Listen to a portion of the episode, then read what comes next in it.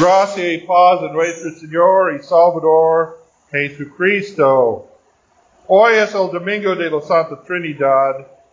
Concluimos en la temporada del Espíritu Santo, la temporada de Pentecostés.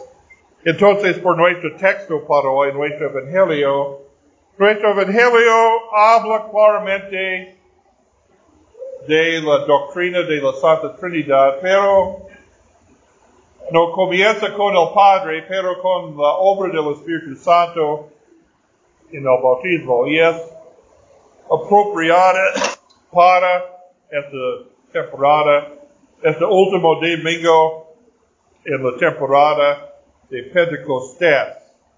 Y esta doctrina de la Trinidad es el centro, el, centro de la fe cristiana.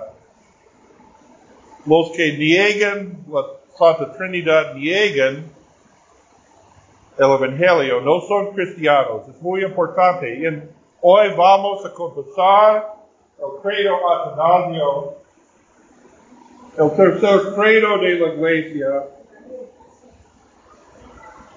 que dice, todo el que quiere salvarse antes que todo es necesario que tenga la verdadera fe cristiana o la fe católica. Católica en verdad significa universal, que es la fe de toda la iglesia cristiana. Y si alguno no lo guardaré entera y envolviada, sin duda, que perecerá para siempre. Verdadera fe cristiana es esta, que veneremos al solo Dios en la Trinidad y a la Trinidad en la unidad. ¿Por qué es tan importante esta idea poquito complicada? Tres personas en un solo Dios. Porque Jesucristo dice en Mateo 28, 19, Id pues a todo el mundo, bautízanos en el nombre del Padre, del Hijo, del Espíritu Santo. También decimos bautizar, uh, los apóstoles bautizan en el nombre de Jesús. Porque el nombre de Jesús es el nombre del Padre, del Hijo, del Espíritu Santo. En nuestro uh, texto, en Juan 3, es temprano en el, en el ministerio público de Jesús. En los domingos pasados leemos de, del discurso, del último discurso de Jesús a sus discípulos en Jueves Santo, pero esta, esta es temprano, es el 3 el capítulo 3 de Juan. Es después de la boda de Cana, el capítulo 2. Entonces había un hombre de los fariseos, se llamaba Nicodemo, un principal entre los judíos. Nicodemo se menciona solo en el Evangelio según San Juan, no en los otros evangelios. Y en este capítulo también en capítulo 7, Nicodemo defiende a Jesús ante el concilio de los judíos porque él fue un miembro del Sanhedrin, el concilio supremo de los judíos con los principales sacerdotes y los fariseos. Él fue un hombre importante. Según uh, textos afuera de la Biblia, hay razón para pensar, él fue uno de los hombres más ricos en Jerusalén en aquel tiempo. Y luego se menciona a Nicodemo en Juan capítulo 19, después de la muerte de la crucifixión y muerte de Jesús. Nicodemo fue uno de los que él compró, uh, compró especies para ungir la cuerpo de Jesucristo. Entonces, claramente, él en el fin se volvió a ser creyente, pero ahora no es un creyente. ¿Por qué? Porque él, él visitó a Jesús por la noche. No quiere todo el mundo ver su visita. ah, no quiere todo el mundo vea él con Jesús. Pero dice, Rabí, sabemos que has venido de Dios como maestro. Es decir, Nicodemo en este momento pensaba en Jesús como maestro profeta como Elías o Moisés. Jesús hizo muchos milagros y maravillas, pero es como con la ayuda de Dios Moisés y Elías hicieron muchos señales y maravillas en el Antiguo Testamento.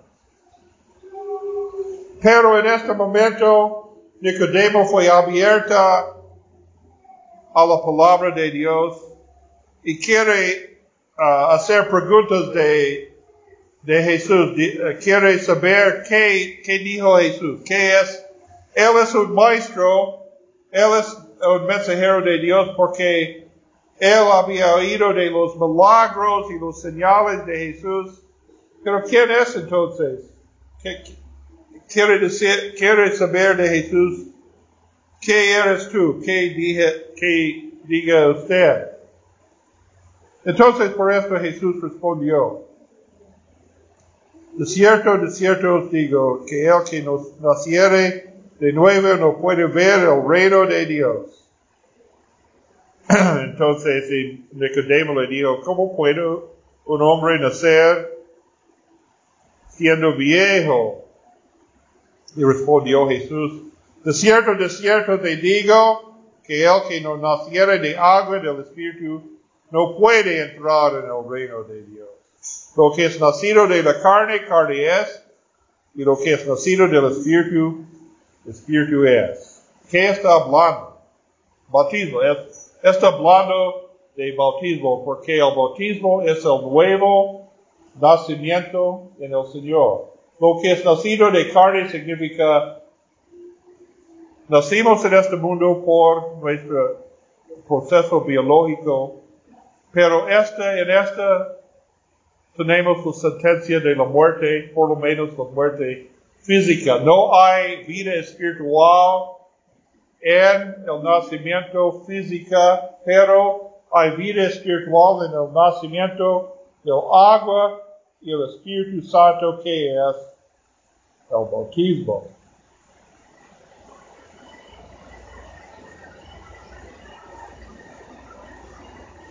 Y respondió en este diálogo, Nicodemo dice, ¿cómo puede hacerse esta? Y Jesús dice, ¿eres maestro de Israel y no sabes esta? De cierto, de cierto les digo que lo que sabemos hablamos y que lo que hemos visto testificamos, no recibís nuestro testimonio.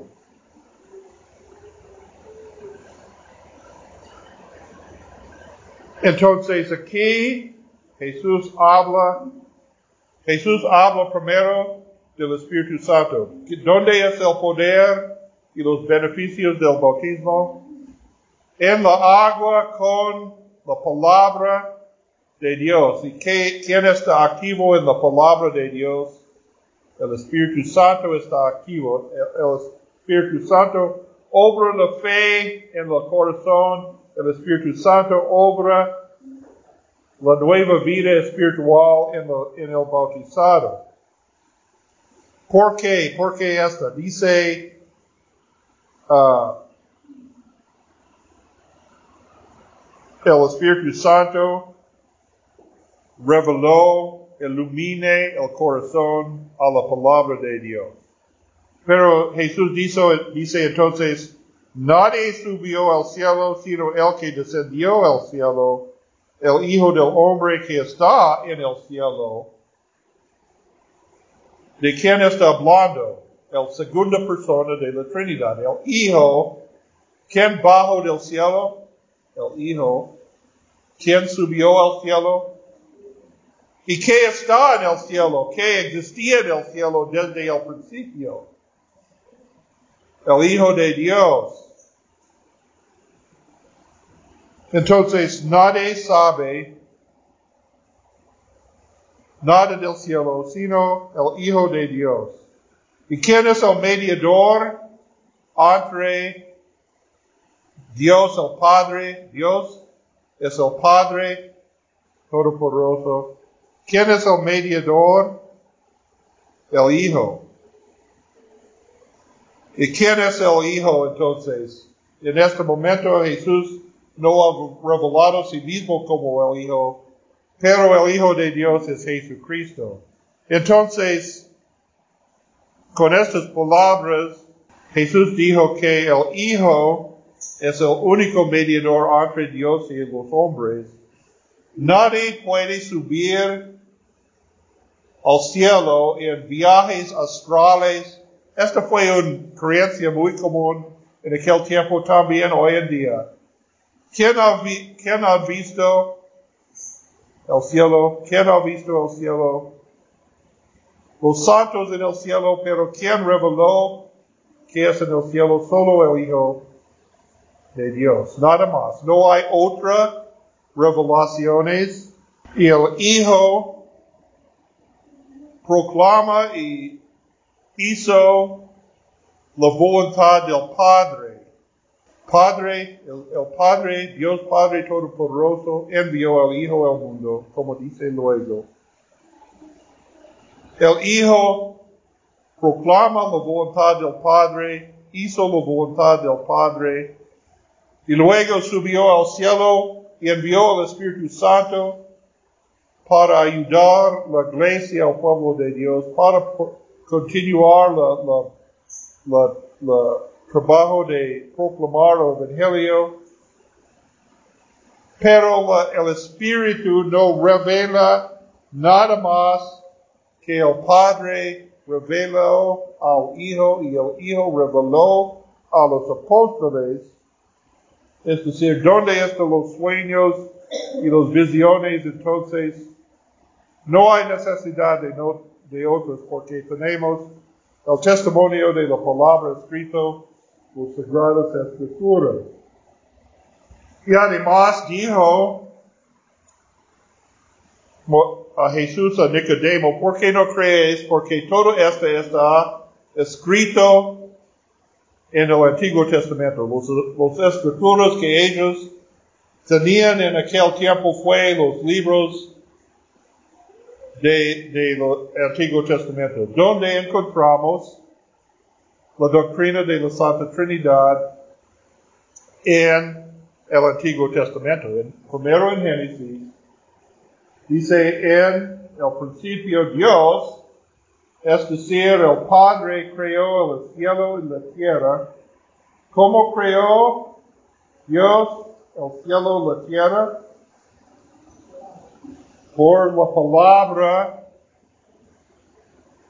por su palabra. Dios dice, sea la luz. Y el Espíritu de Dios mueve a la faz de la tierra, a la faz de las aguas del abismo sobre la tierra. Dice en Génesis. Génesis 1. En el principio creó Dios los cielos y la tierra, y la tierra estaba desordenada y vacía, y los tinieblas estaban sobre la faz del abismo, y el Espíritu de Dios se movía sobre la faz de las aguas, y dijo Dios sea la luz, y fue la luz. Entonces, ¿qué? ¿Dónde es el paralelo en el, eh, en el Nuevo Testamento, Testamento, en el mismo Evangelio, según San Juan capítulo 1? En el principio era el verbo, el verbo era con Dios y el verbo era Dios. Este era en el principio de Dios, todas sus cosas por Él fueron hechas, y sin Él nada de lo que ha sido hecho fue hecho.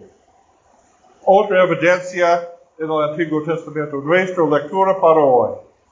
¿Por qué tres veces santo? ¿Por qué tres veces santo? En la visión de Isaías en el templo, Dice los serafines, los ángeles, Santo, Santo, Santo, Dios del universo. ¿Por qué tres veces Santo? Tres personas, solo Dios, tres personas. Pero el ejemplo en el Evangelio para hoy, Dios dio a Nicodemo el ejemplo de Moisés, el serpiente de bronce. Como Moisés levantó la serpiente del, del desierto, así es necesario que el Hijo del Hombre sea levantado para que todo aquel que en él cree no se pierda, mas tenga vida eterna. ¿De qué está, está hablando en el libro de Éxodo, en el, en el desierto? Los israelitas cruzaron el mar rojo de la esclavitud en Egipto, pero tiene un viaje en el desierto para alcanzar la tierra prometida. Y Dios proveyó a ellos maná, pan del cielo en el desierto y agua de una roca, también codornices para carne, pero no fue suficiente para ellos, entonces ellos murmuraban contra Moisés y contra Dios. Entonces Dios envió, dice, serpientes ardientes. Eh, parece que sierpe ardiente refiere a su apariencia. Ellos fueron rojos y como bronce. Ellos fueron como bronce. Y ellos murieron y ellos que ellos murieron por los serpientes. Entonces Moisés, ellos murmuraban contra Moisés. Y mira la paralelo entre Moisés y Jesucristo. Moisés intercedió por el pueblo, dice, ten piedad, oh Dios, ten misericordia a su pueblo. Entonces Dios dijo a Moisés, Isa, hace un serpiente de bronce en un vara, y los que, los que mueren el serpiente serán salvos. Ellos vivirán. Y fue, uh, fue así. Entonces dice, uh, el serpiente de bronce. Serpiente de bronce fue la imagen del pecado del pueblo, del castigo. En, el, en, esta barra de, con el serpiente, de bronce, el pueblo vean el castigo que ellos mere, uh, merecían por sus dudas, por su pecado, pero serán salvos por la imagen del castigo, la ira de Dios. Este fue un, uh, este señalaba a Cristo porque el Hijo del Hombre fue levantado. Recuerdes en este momento Jesús no se identificó a sí mismo como el Hijo de Dios, pero dice, el Hijo del Dios, el Mesías, debe ser levantado por los pecados, no solo por el pueblo judío, los israelitas, pero para todo el mundo. ¿Cómo sabemos esto? Porque dice después un versículo muy conocido de la Biblia, porque de tal manera ama Dios al mundo que ha dado a su Hijo unigénito para que todo aquel que en él cree no se pierda, mas tenga vida eterna.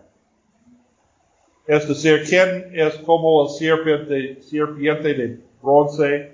¿En qué tenemos? Esta es la imagen de nuestro castigo que merecemos. Jesús murió en el lugar de cada uno de nosotros. Esta, cada uno de nosotros merecemos la crucifixión, un castigo más doloroso y más merecemos la muerte eterna. Pero si, si miramos esta imagen, busca a Cristo en la cruz, ¿qué tenemos entonces? La vida eterna, porque Cristo intercedió para nosotros y dice, el Señor no quiere la condenación de nadie, ah, entonces envió su hijo, su unigénito hijo. Es decir, Jesús es el hijo de Dios de una manera especial. Somos hijos de Dios por causa de la creación y por adopción en la sangre de Cristo, pero solo Cristo es el Hijo encarnado de la Virgen María, que bajo el cielo para nosotros, para morir y, resucitar el tercer día y subió al cielo. Todo esto es en este pasaje El padre debe enviar al hijo, el hijo debe cumplir la ley en nuestras partes. Y el hijo subió al cielo para enviar al Espíritu Santo para ayudarnos en nuestro peregrinaje en este mundo, en la misión de la iglesia. En este versículo mencionó todos los personas del Espíritu Santo. Entonces, porque Jesús murió por nosotros, dice Pablo, somos bautizados en la muerte y la resurrección de Jesucristo. Entonces, Jesús, bautizamos en el nombre de Jesús. ¿Qué, es el nombre del Padre, del Hijo del Espíritu Santo? Porque es el mismo nombre, Jesús uh, y el Espíritu Santo, porque Jesús, el Hijo, tiene todos los atributos del Padre, todos los atributos del Espíritu Santo, todos son Dios. El Padre es Dios, el Hijo es Dios, el Espíritu Santo es Dios, pero el Padre no es el Hijo, el Hijo no es el Espíritu Santo, el Hijo el Espíritu Santo no es el Padre porque ellos son distintas personas. ¿Cómo puede ser? Dios murió en la cruz por nosotros, pero al mismo tiempo está en el cielo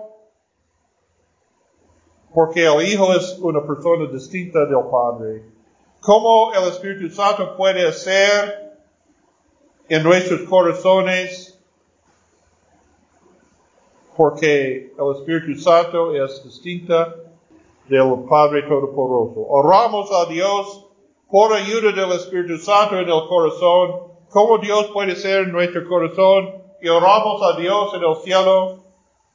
¿Cómo Jesucristo debe ser sentado a la derecha de Dios Padre Todopoderoso? Y todavía está en nuestro altar, su cuerpo y sangre está en el altar porque Jesús es Dios, tiene los atributos de Dios, está presente en todas partes. Por su exaltación no está solo en este lugar, pero es en todas partes.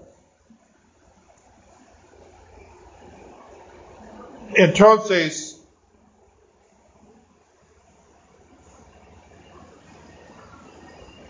dice, el que en él cree, es decir, el que cree en el Hijo de Dios no es condenado, pero el que no cree ya, ha sido condenado, porque no ha criado en el nombre del unigénito Hijo de Dios.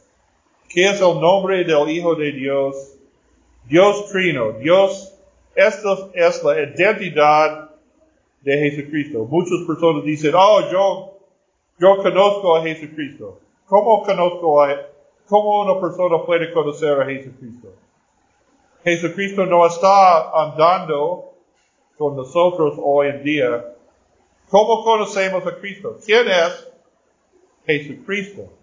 Jesucristo no es como dice Nicodemo en estos versículos, no es solo un profeta, no es un guía, a Dios y hay otro, hay otros maestros, hay otros guías a Dios. No, no hay. Solo un mediador entre Dios y los hombres porque Él es Jesucristo, Él es Dios y hombre. Él puede tener naturaleza divina y naturaleza humana. ¿Por qué esta persona distinta del Padre que envió y es distinta del Espíritu Santo que vive en nosotros?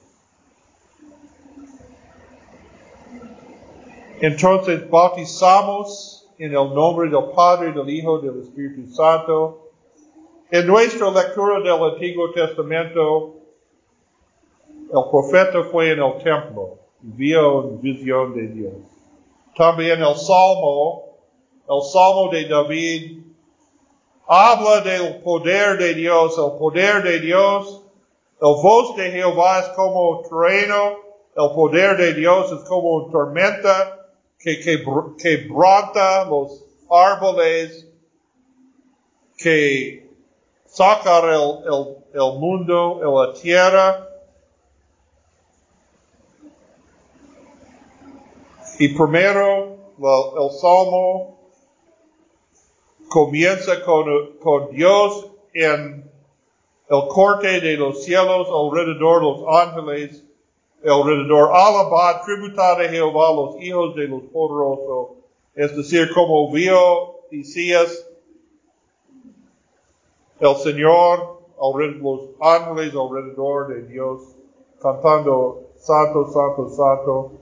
El voz de Dios habla del cielo, es como trueno que tiene su, su efecto, impacto en la tierra, en la creación y finalmente, dice el salmista, en el templo, el templo, la casa de Dios, cuando donde vamos para adorar a Dios. Pero Isaías vea con sus propios ojos Dios sentado en su trono con los serafines, otros serafines y querubines son tipos de ángeles.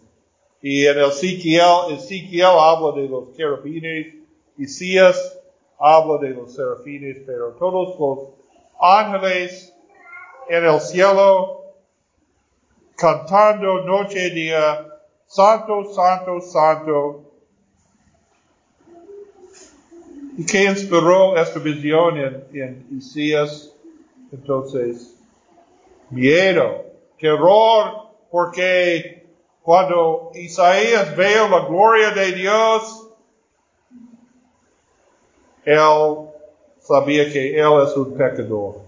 ¿Quién, puede, quién puede enfrentar a Dios? Este Dios que habla con la voz del trueno, tiene todo el poder, el cielo, la tierra, es perfecto en su justicia, en su pureza y en su amor. ¿Quién de nosotros puede uh, correr delante de Dios. Entonces, Isaías dice, ay de mí, soy muerto. Pero el, ángel tomó un carbón encendido, decir, decir, del altar de holocausto, del sacrificio, dice, aquí está perdón de tus culpas. Esta fue la visión de Isaías en el templo. Para nosotros, ¿cómo podemos nosotros entrar en la presencia de Dios? Porque somos pecadores como el profeta Isaías. Por el bautismo en la muerte y resurrección de Jesucristo, el bautismo en el nombre del Padre, del Hijo, del Espíritu Santo, y podemos acercar el altar de Dios entonces en la presencia de Dios. Cantam, cantamos con los ángeles y arcángeles y los santos en el cielo. Santo, santo, santo, Dios del universo. Llenos están el cielo y la tierra con su gloria. Entonces podemos entrar por la gracia de Dios, por la justificación, por la fe. En el credo, Atanasio dice, en el juicio final, los justos van al cielo y los impíos al invierno. No por sus obras, los justos en el juicio final son justificados por la fe y los condenados por su rechazo de la palabra de Dios. Entonces en esta tenemos la promesa en el bautismo, en el nombre de Jesús, en el nombre de la Trinidad, la promesa de la vida eterna. Y en esta tenemos paz que sobrepasa todo entendimiento. Amén.